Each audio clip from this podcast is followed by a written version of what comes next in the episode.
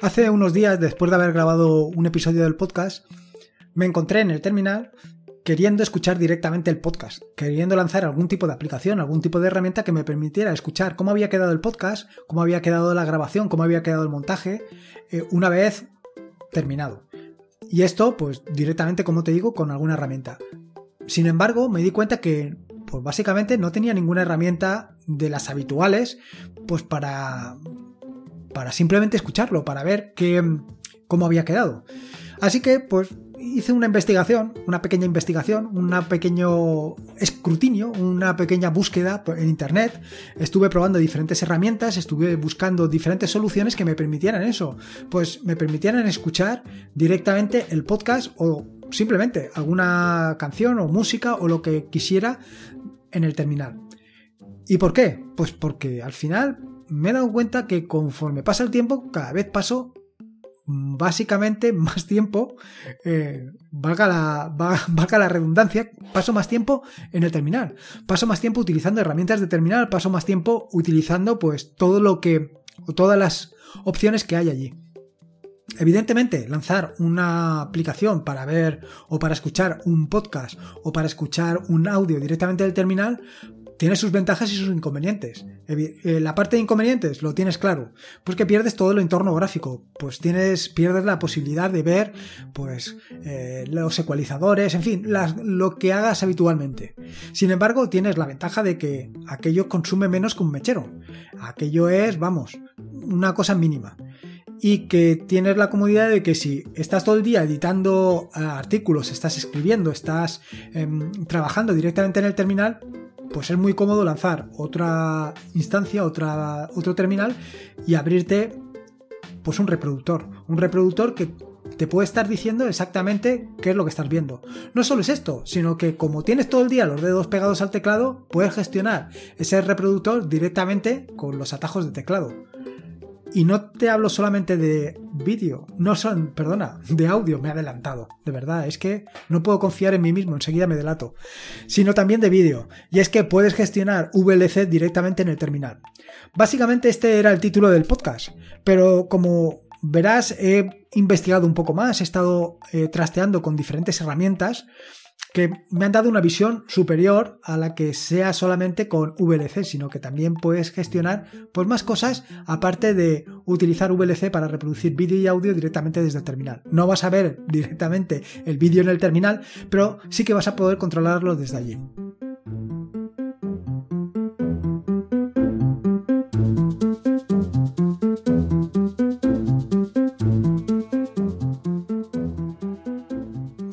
Soy Lorenzo y esto es Atarea.es. Este es el episodio número 250. Y digo 250 con énfasis porque ya hemos llegado al cuarto de, millón. al cuarto de mil, perdón. Es que de verdad no puedo, no puedo, no puedo dejarme a mí mismo.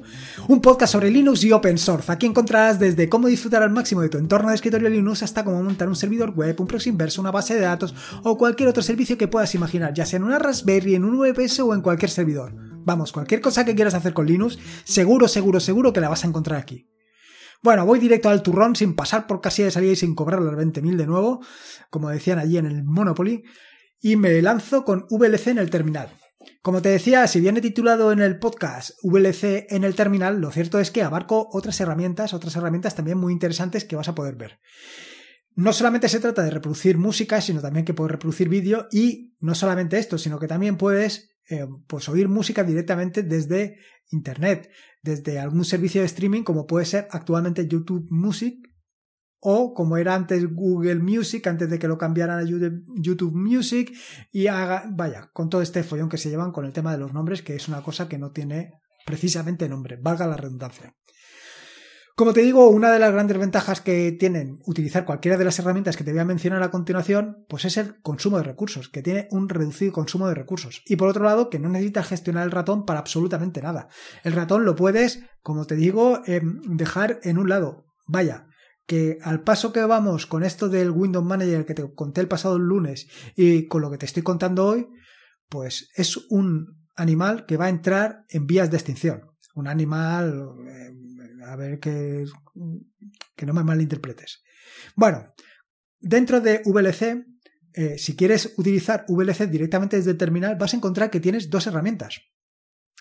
NVLC y CLVC. CL no, CVLC. Son dos herramientas, vaya, dos herramientas básicas. La primera de ellas, la primera no, la segunda que te he dicho, CVLC, es una herramienta que no tiene interfaz ni tiene nada de nada. Es lo más minimalista que te digo. O sea, minimalista, minimalista, minimalista máximo. Brutal. Eh, poco puedes hacer con ella. Vaya, nada más que reproducir y poco más. Sin embargo, NVLC, dentro de lo minimalista que es, pues te da una serie de herramientas adicionales para controlar, pues, al más mínimo detalle lo que es la reproducción, ya sea de audio o de vídeo. Así pues, como verás en las notas del podcast que te he dejado, pues hay una, vaya, toda una serie de atajos de teclado que te permiten gestionar perfectamente los atajos de, o sea, te permite gestionar perfectamente la reproducción, ya sea en audio o en vídeo, como te digo. El problema que me he encontrado, y es que me he confundido con estos atajos de teclado y los atajos de teclado de reproducción de vídeo. Si reproduces vídeo, pues, en fin, se monta aquí un pequeño follón, no entiendo muy bien. En la ventana de control, desde luego, los que mandan son los atajos de teclado, mientras que en la ventana de reproducción, los atajos de teclado, los atajos de teclado que realmente valen son los propios de VLC. En fin, eh, es una interesante herramienta, una herramienta que no puedes perder de vista, más que nada porque básicamente eh, detrás de esto está VLC. Y yo creo que VLC es, pues, ¿cómo te diría? La, herramienta, el reproductor, el, el reproductor de vídeo por antonomasia, así, sin lugar a dudas. Y de audio, bueno, pues de audio ya, como prácticamente cualquier cosa puede reproducir audio, pues menos. Pero si lo tienes, ¿por qué no? ¿Por qué no aprovecharlo? Es más, si instalas VLC para ver tus vídeos, no necesitas instalar NVLC ni CVLC. Estas dos herramientas, cuando instalas VLC, ya vienen instaladas por defecto. O sea, ya se instalan por defecto. Con lo cual puedes utilizarlas directamente. Interesante, ¿no? Es una opción. Quiero decir, si estás acostumbrado a utilizar VLC eh, con su interfaz gráfico, no te calientes la cabeza. ¿Para qué vas a utilizar NVLC o CVLC? Utiliza VLC y ya está. Pero, bueno, si quieres probarlo, pues ahí lo tienes. No está mal. El siguiente de los reproductores, que probablemente fue el por el que empecé a la hora de empezar a escuchar los podcasts, a ver cómo habían quedado los podcasts una vez terminados, una vez eh, empaquetados y todo, es MPlayer. MPlayer es un reproductor de vídeo y audio para Linux, que pues que tiene un gran potencial, sobre todo porque se trata de un reproductor sólido como una piedra, como dicen los propios desarrolladores de la herramienta. Y dicen que es sólido como una, como una piedra porque es un reproductor capaz de reproducir archivos MPEG dañados o archivos incorrectos. Ojo, ¿eh? O sea, no es que digas tú eh, que no puede con un determinado formato de archivo de MPEG o con un formato AVI, sino que es incluso capaz de reproducir incluso estando defectuosos. Yo, como te digo, es la herramienta que actualmente utilizo para eh, escuchar eh, cómo ha quedado el podcast. Bueno, y también de vez en cuando para ponerme música, porque me la pongo directamente del terminal y, voy viendo cómo funciona. Y básicamente tiene unos pocos atajos de teclado, unos pocos, aunque suficientes para gestionarlo. Que eh, atajos de teclado? Pues bueno, pues para eh, pausar la reproducción, para salir del reproductor, evidentemente, para aumentar el volumen, esto es muy interesante, tanto para aumentar como para reproducir. Pero no solamente es esto, si estás acostumbrado como yo a escuchar los podcasts a dos por, bueno, pues aquí tienes una herramienta muy interesante porque te permite reproducir los podcasts a la velocidad que tú quieres. Utilizando los corchetes, pues o aumentar o reducir la velocidad de reproducción o si utilizas la tecla de borrar, pues directamente restableces la velocidad de reproducción por defecto. Con esto, simplemente poniendo mplayer seguido de lo que quieres reproducir, ya lo tienes resuelto. No te tienes que calentar la cabeza, no tienes que gestionar listas de reproducción, no tienes que añadir esto a una base de datos. Es em, player, mplayer, el reproductor, el reproductor, la pista que quieres reproducir y a correr. La siguiente de las opciones, la siguiente de las opciones es SOX. SOX o Sound Exchange, o como lo definen los, los, desarrolladores de la aplicación, la navaja suiza de la manipulación de audio, es un conjunto de herramientas que te permite no solamente reproducir, sino eh, grabar y no solamente esto, sino también puedes hacer modificaciones sobre el audio. Yo en los comentarios o en las notas del podcast Lo que he añadido es que esto de la navaja suiza de la manipulación de audio, pues me parece un poco, digo, pretencioso. Pero vamos, es más bien un chiste que cualquier otra cosa. Al final, pues esto de SOX es una herramienta pues, que te permite leer y escribir archivos de audio en los formatos pues, más habituales, en los que estás más acostumbrado a utilizar. Y no solamente esto, sino que además te permite eh, combinar diferentes entradas de audio, aplicar efectos cuando los necesites, sintetizar audio, reproducir, o incluso grabar. Puedes hacer todo este tipo de, de actividades directamente con SOX. Simplemente es instalar SOX y a correr. Así, para reproducir un audio es tan sencillo como poner play y el nombre del archivo que quieres reproducir. Y para grabarlo, exactamente lo mismo, rec y el nombre del archivo que quieres grabar. Así de sencillo. O sea, por eso te digo que muchas veces nos complicamos en aplicaciones, en herramientas demasiado pretenciosas o demasiado recargadas para simplemente lo que queremos hacer es reproducir o escuchar un podcast para ver exactamente cómo ha quedado. O simplemente te quieres poner música de fondo o quieres ponerte una música relajante o un ruido eh, como un ruido blanco para estar centrado en exactamente lo que quieres hacer. Para ponerte un ruido blanco que tiene una duración de 5 horas, pues con lanzar play y el nombre del archivo que contiene ese ruido blanco lo tienes suficiente.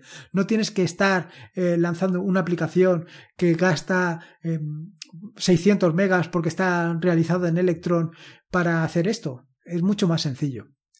Y luego también te quería hablar de otra herramienta, de otra aplicación que em, he estado utilizando ya desde hace tiempo y que no solamente esto, te hablé de ella en el episodio número 71 del podcast, hace ya más de casi 200 episodios. Se llama, se, se trata de Tizonia. Tizonia es un reproductor online para el terminal. Es un reproductor que lo que te permite, pues básicamente es hacer streaming de diferentes servicios. Diferentes servicios como pueden ser eh, Spotify, como puede ser YouTube Music, cuando antes se llamaba Google Music o YouTube, en fin, todo este tipo de que te he dicho antes. O también puedes reproducir de SoundCloud. La gran ventaja de esto, pues la gran ventaja de esto es que no tienes que guardar nada en tu equipo. El inconveniente, pues evidentemente, el inconveniente ya te lo puedes imaginar, que necesitas conexión a Internet. Pero si de vez en cuando quieres escuchar música completamente aleatoria, pues es una herramienta que tienes que tener muy en cuenta. Yo últimamente la estoy utilizando, o la estoy volviendo a utilizar, mejor dicho, por aquello de pues no sé, por volver a sacarle un poco eh, gusto a la aplicación, por, vaya, recobrar esto de escuchar eh, música de YouTube directamente. En concreto, música de guitarra española. La verdad es que me gusta mucho y sobre todo me relaja muchísimo. Me la pongo, me centro en lo que estoy haciendo y no me estoy calentando la cabeza de otra cosa. Me pongo música española, o sea, música de guitarra española durante 6, 7, 8 horas y ya está. Y ya no tengo que calentarme la cabeza. Ahora, el problema que tiene Tizonia, básicamente, y yo creo que es el problema de la mayoría de aplicaciones que se relacionan con YouTube a través de la API, es que la configuración no es nada trivial. No es nada trivial. Eh, tienes que darte de alta como desarrollador, tienes que crear una app, una, una clave de API, tienes que empezar a utilizarla y al final pues se hace un poco pesado, se hace un poco complejo. Yo en alguna ocasión, mm, vaya, en alguna ocasión he desistido, pero en esta última ocasión, pues nada, me he lanzado y como estaba utilizando esto del Windows Manager y quería tenerlo funcionando en uno de los terminales, pues me he lanzado a eso y lo tengo ahí. Y la verdad es que funciona la mar de bien. La, no sé, es muy cómodo y no te tienes que preocupar de nada. Yo simplemente hago lo que te digo, lanzo guitarra española y ala, a pasar la tarde, tranquilamente. Y con esto básicamente era lo que te quería contar de diferentes herramientas que tienes para escuchar podcast directamente, podcast, audios o lo que tú quieras, vaya. Te he dicho podcast porque es la actividad que hago habitualmente cuando produzco el podcast, escucharlo después. Em, pero también te quería comentar un par de cosas adicionales y es sobre cómo puedes subir y bajar el volumen desde el terminal. Sí, claro, evidentemente te estarán diciendo, es necesario, es necesario llegar a este extremo, cuando directamente con el ratón me voy al panel superior y con simplemente mover la ruedecita del ratón subo y bajo el volumen, pues sí, sí que es necesario. Lo he visto necesario, ¿qué quieres que te diga? Ya que tienes los dedos en el teclado, ¿qué más te da? Pues lanzas ahí una, cuatro comandos y lo tendría resuelto. Vale, Así es, efectivamente, con dos comandos lo tendría resuelto, pero yo me he complicado todavía más la vida. Me la he complicado hasta el límite de bajarme eh, los archivos, el código fuente de una herramienta que se llama Pamixer, bajármela directamente de GitHub, Es una alternativa a, a Mixer, pero para gestionar Pulse Audio. Bueno, pues me lo he bajado, es una herramienta que está implementada en C ⁇ y claro, como te bajas el código fuente, pues nada, tienes que compilarlo. Lo compilas, bueno, primero tienes que instalar las librerías necesarias para realizar la compilación. Te dejo todo en las, todo en las notas del podcast, no te preocupes. Si estás ansioso por poder gestionar el volumen directamente desde el terminal, pues no te preocupes que ahí tienes las notas del podcast para poder hacerlo. Bueno, como te digo, te bajas el código fuente, instalas las librerías, lo compilas y lo instalas. Y a partir de ahí, con cuatro instrucciones puedes o incrementar el volumen un porcentaje o reducir el volumen un porcentaje, saber el volumen al, que tienes el reproductor o incluso pues también puedes establecer el volumen con un valor fijo o incluso silenciar el reproductor. Ni más ni menos, ¿eh? Una cosa sencillita, nada. Lo que simplemente moviendo la rueda del ratón lo puedes hacer, yo me he complicado suficientemente la vida como para bajármelo y compilarlo. Cuando además, después de todo este follón, evidentemente estaba investigando un poco más y me he dado cuenta que había otra herramienta que se llama PACMD, PACMD, que te permite hacer esto directamente, sin ningún tipo de complicación y sin ningún tipo de tener que bajar ni compilar nada. No solamente esto, sino que te permite definir cuál es la fuente de entrada y cuál es la fuente de salida, o sea, cuál es la fuente con qué vas a escuchar, que son los syncs, o con qué em, vas a grabar. Esto te permite también hacerlo. Y es básicamente lo que he estado, o con lo que he estado jugando para que, para poder grabar el episodio del podcast de hoy, porque no te lo pierdas. Lo del episodio del podcast de hoy no tiene nombre. Lo he intentado grabar, bueno, estoy teniendo últimamente problemas con Audacity. Ya, no sé, no, no, termino de entender por qué. Pero bueno, estoy teniendo problemas con Audacity. Pero no solamente es esto, sino que la semana pasada estuve grabando con Ardur que funcionaba perfectamente. Le decía mi fuente de entrada, mi fuente de salida, estuve preparándolo todo perfectamente, aquello funcionaba como la seda, estaba completamente enamorado de Ardur y de repente hoy no hay manera ha sido prácticamente imposible decirle cuál era mi micrófono con el que iba a grabar. No solamente cuál era mi micrófono, sino también decirle cómo quería escucharlo. Ha sido imposible. Así que al final lo he grabado todo con la grabadora de audio. Imagínate. Cada vez estoy más convencido que el terminal es la solución. Bueno, fuera de bromas, seguramente te habré hecho algún tipo de configuración extraña o cualquier cosa y para haberlo dejado aquí. Así que, pero bueno, nada, tampoco pasa nada. En fin, esto era lo que te quería contar un poco en el episodio del podcast de hoy. No quería hablarte sobre mis eh, aventuras con eh, Audacity y Ardour, sino más bien te quería contar todas estas herramientas, todas estas posibilidades, todas estas em, utilidades que tienes en el terminal para oír música o para hacer lo que tú quieras. Como has visto, posibilidades tienes todas las que quieras. Ahora, simplemente es cuestión de que tú te quieras meter en más o menos líos.